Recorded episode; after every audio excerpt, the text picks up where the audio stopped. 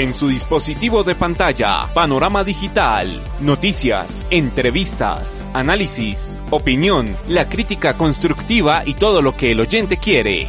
Panorama digital, el lugar en donde el periodismo está al servicio de la verdad. Panorama digital con Andrés Barrios Rubio, disponible en las plataformas de Evox, Spotify, Apple Podcast, TuneIn y Google Podcast. Panorama digital.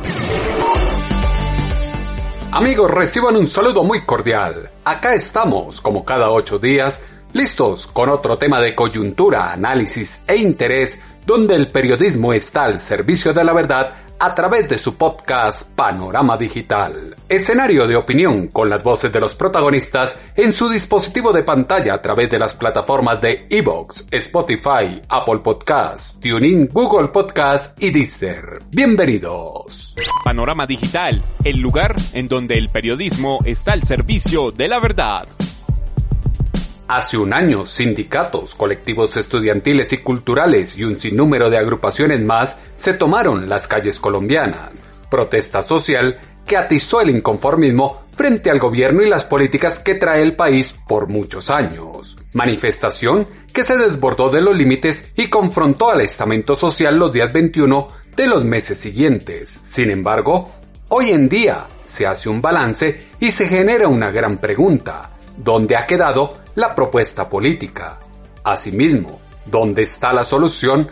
La construcción a lo que se denunciaba y se pedía se modificara. No es solo salir a la calle y mostrar inconformismo, sino demostrar cómo se puede atender cada una de estas solicitudes. Lo que pasó hace un año llama a hacer una reflexión y recoger experiencias para plantear un derrotero político de cara al futuro. Andrés Barrios Rubio tiene el panorama digital.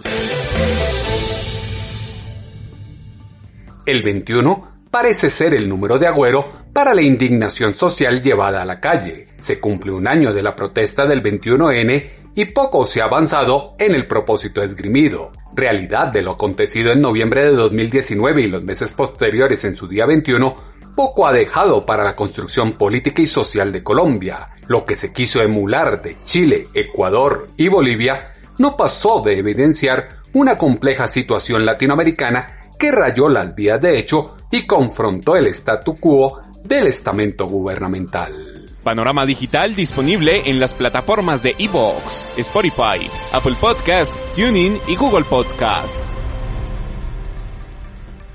Organizaciones sociales, sindicales, estudiantiles, artísticas, entre otras, siguen cargando con profundos inconformismos fundamentados o infundados en torno a la reforma pensional y laboral, la falta de recursos para la educación, el establecimiento de una renta básica, el asesinato de indígenas, excombatientes y líderes sociales, la implementación de los acuerdos de La Habana, así como la violencia de género, entre otros factores, ideología de confrontación desde el delirio de la persecución que atiza la polarización y carencia de imparcialidad y objetividad del colectivo protestante. Cadenas de fake news en las redes sociales y las plataformas de comunicación interpersonal como WhatsApp no son el camino para conquistar el derrotero político que deben estructurar alejados de intereses caudillistas, de humanistas, glaucos líderes alternativos y socialdemócratas que hoy están en franca decadencia. La actualidad nacional e internacional siempre se escucha en su podcast, Panorama Digital con Andrés Barrios Rubio. El caos e insurrección del entramado social colombiano poco y nada aporta a la construcción de una nueva normalidad en medio de la zozobra que trae consigo una economía en fase de contracción. Consecuencias de la pandemia, la catástrofe natural y la migración indiscriminada llaman a la toma de medidas tendientes a preservar la seguridad, convivencia y normalidad pública. Aspiraciones sociales, desde el respeto por la democracia y el Estado social de derecho, deben pasar de las expresiones verbales a acciones de hecho desde el legislativo, proyectos de ley coherentes con el pensamiento y percepción de aceptación de la postura del otro. Marco de convivencia pacífica donde se acata el devenir político de la nación y se reconocen los fallos y el operar de la justicia. De más de 100 puntos que se pedían en 2019, ahora se concentran en seis peticiones concretas al gobierno, quienes ellos dicen no le gusta negociar, como se escucha en esta declaración en Semana en Vivo por parte del fiscal de la Central Unitaria de Trabajadores, Fabio Arias el gobierno se inventa cualquier pretexto para no dialogar ni negociar. Ha quedado claro, yo creo que en el ambiente político del país, con lo que pasó con la MING y con lo que está pasando con el Comité Nacional de Paro, evidentemente este es un gobierno que ni dialoga ni negocia. Antes porque eran muchos y ahora por qué será, porque son muy pocos. Y, paso a resumirlos. El primero es el tema de la salud, que el Estado entregue directamente los recursos de la salud a los prestadores del servicio de la salud y se acabe con la intermediación de la EPS. La EPS se sigue quedando con los recursos de la salud y se formalice obviamente los trabajadores de la salud. El segundo punto es el de la renta básica de emergencia que es el equivalente a un salario mínimo por seis meses para nueve millones de familias que se quedaron sin ingresos en medio de esta pandemia. El tercer punto es el tema del subsidio a la nómina de las MIPIMES, porque son las MIPIMES las que necesitan ese, ese subsidio a la nómina, no las grandes empresas.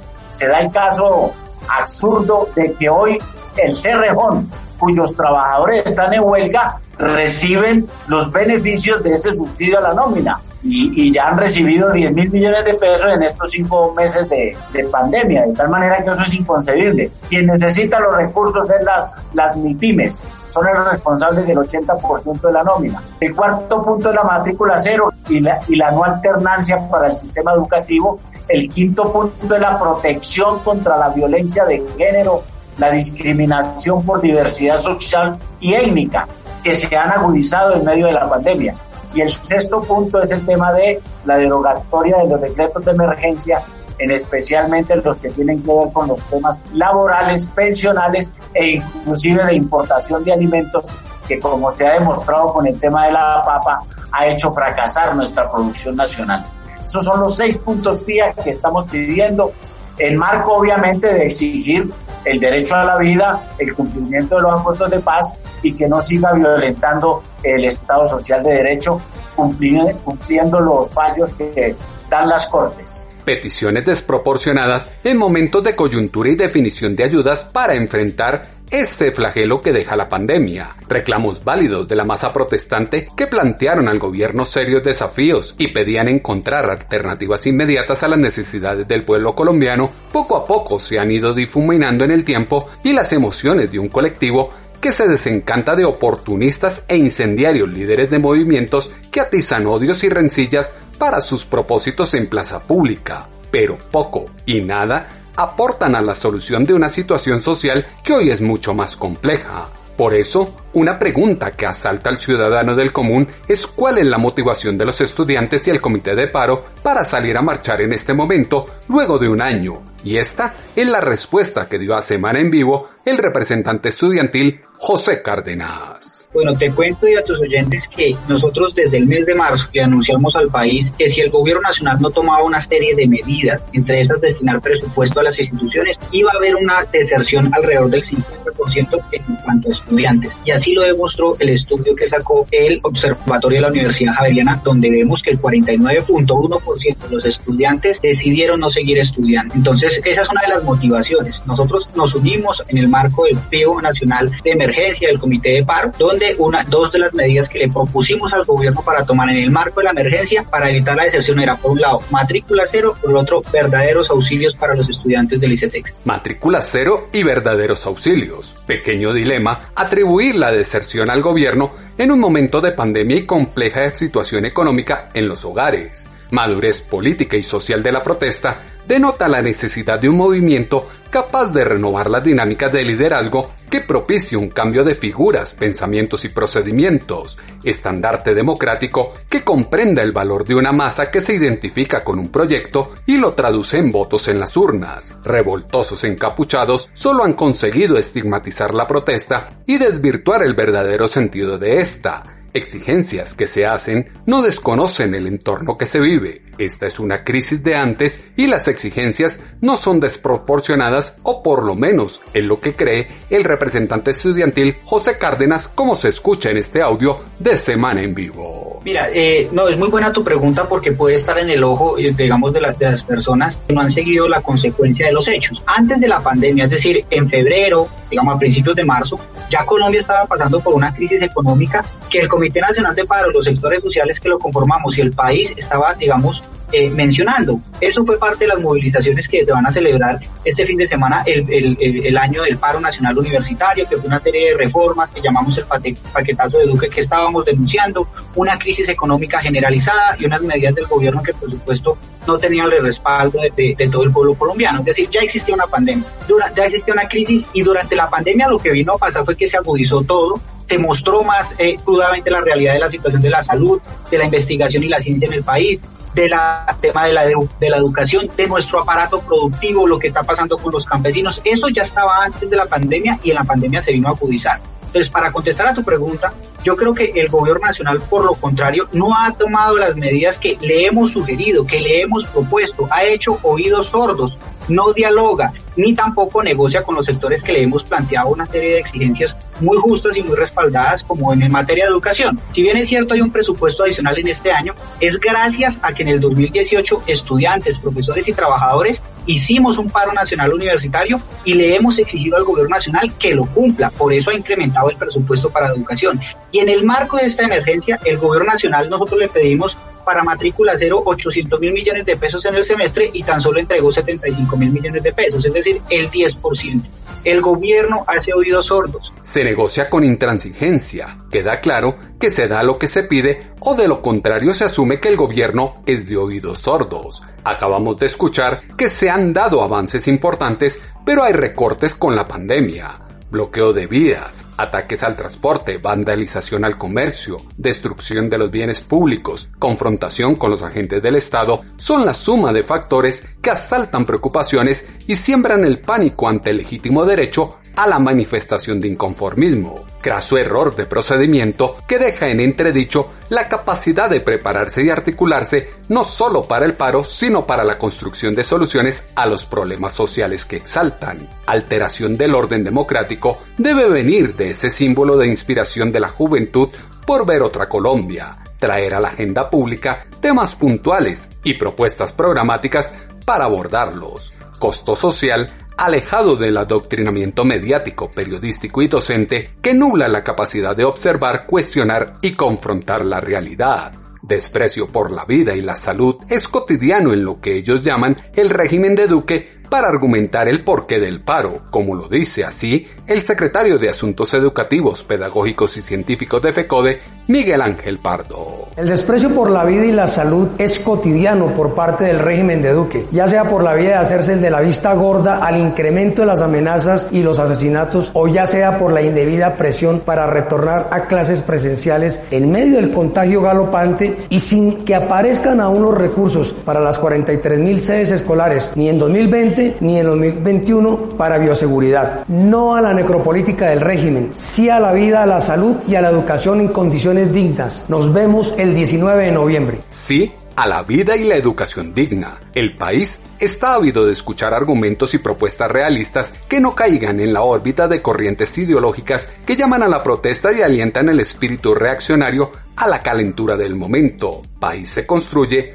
con trabajo colectivo y no con ansias de exigir que el Estado proporcione todo sin el mayor esfuerzo para ello. Ejemplo de fallidas revoluciones está la orden del día en el vecindario y las consecuencias políticas y sociales se ven hoy en la desbordada migración. La hostilidad y el miedo son la peor estrategia para acompañar el clamor del colectivo nacional que pide estructurar un pacto político por Colombia que permita la reconstrucción del núcleo social del país. Sin embargo, parece ser el único argumento de líderes sindicales que esgrimen la defensa de los derechos humanos como parte de la agenda de la protesta, así como se puede escuchar en la voz de la segunda vicepresidenta de FECODE, Marta Rocío Alonso. La defensa de los derechos humanos hace parte de la agenda de movilización porque hoy nuestro país se ve nuevamente en un alto nivel de violación de esto. Masacres, estigmatizaciones, señalamientos, asesinatos de líderes y lideresas sociales, violaciones del territorio frente a lo ambiental, a la vida, a la restitución de cultivos y obviamente a la restitución de tierras. En ese sentido, nosotros necesitamos que en Colombia se recuperen las posibilidades de diálogo, de interlocución y sobre todo de construcción de una agenda que transforme las actuales condiciones de miseria y hambre que hay en el país. Capacidad de diálogo que implica dos partes dispuestas a negociar.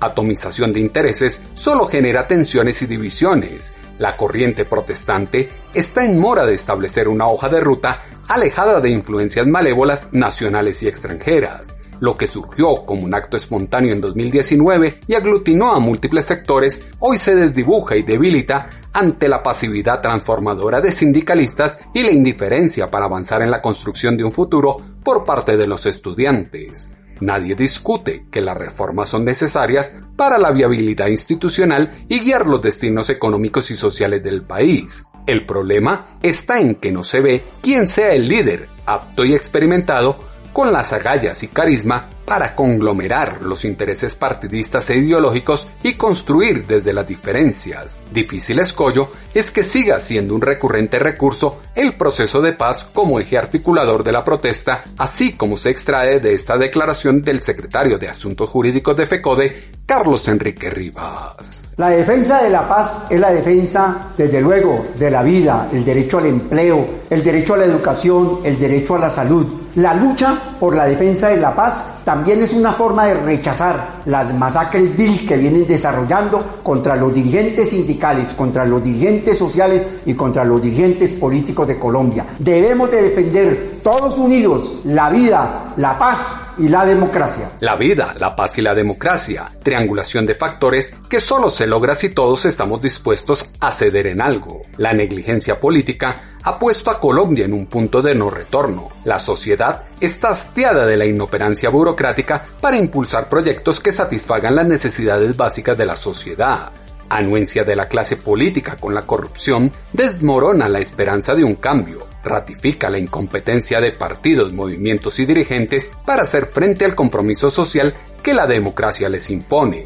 La renta básica es un ideal bien complejo de cumplir en el entorno de la sociedad colombiana, pero por eso se exige en la protesta y parece ser el punto neurálgico como se escucha en este testimonio del presidente de FECODE, Nelson Alarcón. Hoy es importante y necesaria la renta básica para más de 32 millones de colombianos y colombinas, que hoy el gobierno nacional se niega a establecerla. Nosotros desde los sectores sociales y sindicales seguimos exigiendo para que tengan una verdadera canasta alimentaria y poder generar condiciones dignas para estos 32 millones de colombianos. Condiciones dignas que todos queremos pero que con los pies en la tierra debemos acomodar a las posibilidades de papá Estado. Visión de cara futuro pide ser firme, huir de eufemismos y estructurar una propuesta de campaña que no sea incierta, recoger las experiencias de un año de protestas para dialogar con tesis prospectivas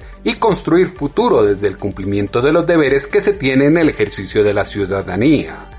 El saber elegir permitirá superar la desfinanciación estatal, la corrupción y el sinnúmero de flagelos que aquejan a una sociedad que sucumbe ante los errores del pasado por negarse a reconocer su historia y el legado que deja la mezquindad política de quienes han regido los destinos ejecutivos y legislativos de la nación. Las voces de los protagonistas se escuchan con análisis y contexto en Panorama Digital. Un año de protesta deja claro que quienes se manifiestan en las calles no son tan masivos como los quieren hacer ver desde la oposición, pero tampoco tan insignificantes como los señalan los afectos al gobierno. El inconformismo que ha salido a flote deja entrever que hay factores clave desde los cuales dialogar y encontrar un punto medio para construir soluciones. Espiral del silencio que bifurca la conceptualización de la realidad al interior de la opinión pública desde la percepción selectiva del ambiente y los comportamientos de la agrupación social. elementos que esta semana fueron insumo para la columna de pulso.com que hemos titulado Inconformismo del 21. Sus comentarios, como siempre, los esperamos en la cuenta en Twitter, arroba atutobarrios o en la página web www.andresbarriosrubio.com. Andrés Barrios Rubio, una voz confiable, una voz en el panorama digital. La conversación nacional debe girar en torno a planteamientos y propuestas claras y concretas. Colombia no puede permitir que la inestabilidad social siga de manera prolongada y con un nuevo pretexto cada día para protestar por el simple hecho de protestar. Es hora de tomar conciencia, fijar posturas y jugar un papel preponderante en este caos en el que está inmersa la nación. Como actores del entramado social, cada uno está llamado a ser parte de la solución. En este instante está en definición el futuro democrático institucional del país. Los excesos están mandados a recoger. El diálogo es la base de toda negociación y consenso, pero requiere de la disposición de escuchar y a su vez ceder para concertar soluciones viables en el corto, mediano y largo plazo. Todo lo que usted necesita saber está a un clic de distancia con Panorama Digital. En ocho días volveremos a tener una cita, ustedes y nosotros, acá en sus dispositivos de pantalla, a través de las plataformas de Evox, Spotify, Apple Podcasts, TuneIn, Google Podcasts y Deezer, con una emisión más de este, su podcast, Panorama Digital con Andrés Barrio Rubio. Escenario en donde el periodismo está al servicio de la verdad. En su dispositivo de pantalla, Panorama Digital, noticias, entrevistas, análisis, opinión, la crítica constructiva y todo lo que el oyente quiere. Panorama Digital, el lugar en donde el periodismo está al servicio de la verdad. Panorama Digital con Andrés Barrios Rubio, disponible en las plataformas de Evox, Spotify, Apple Podcast, TuneIn y Google Podcast. Panorama Digital.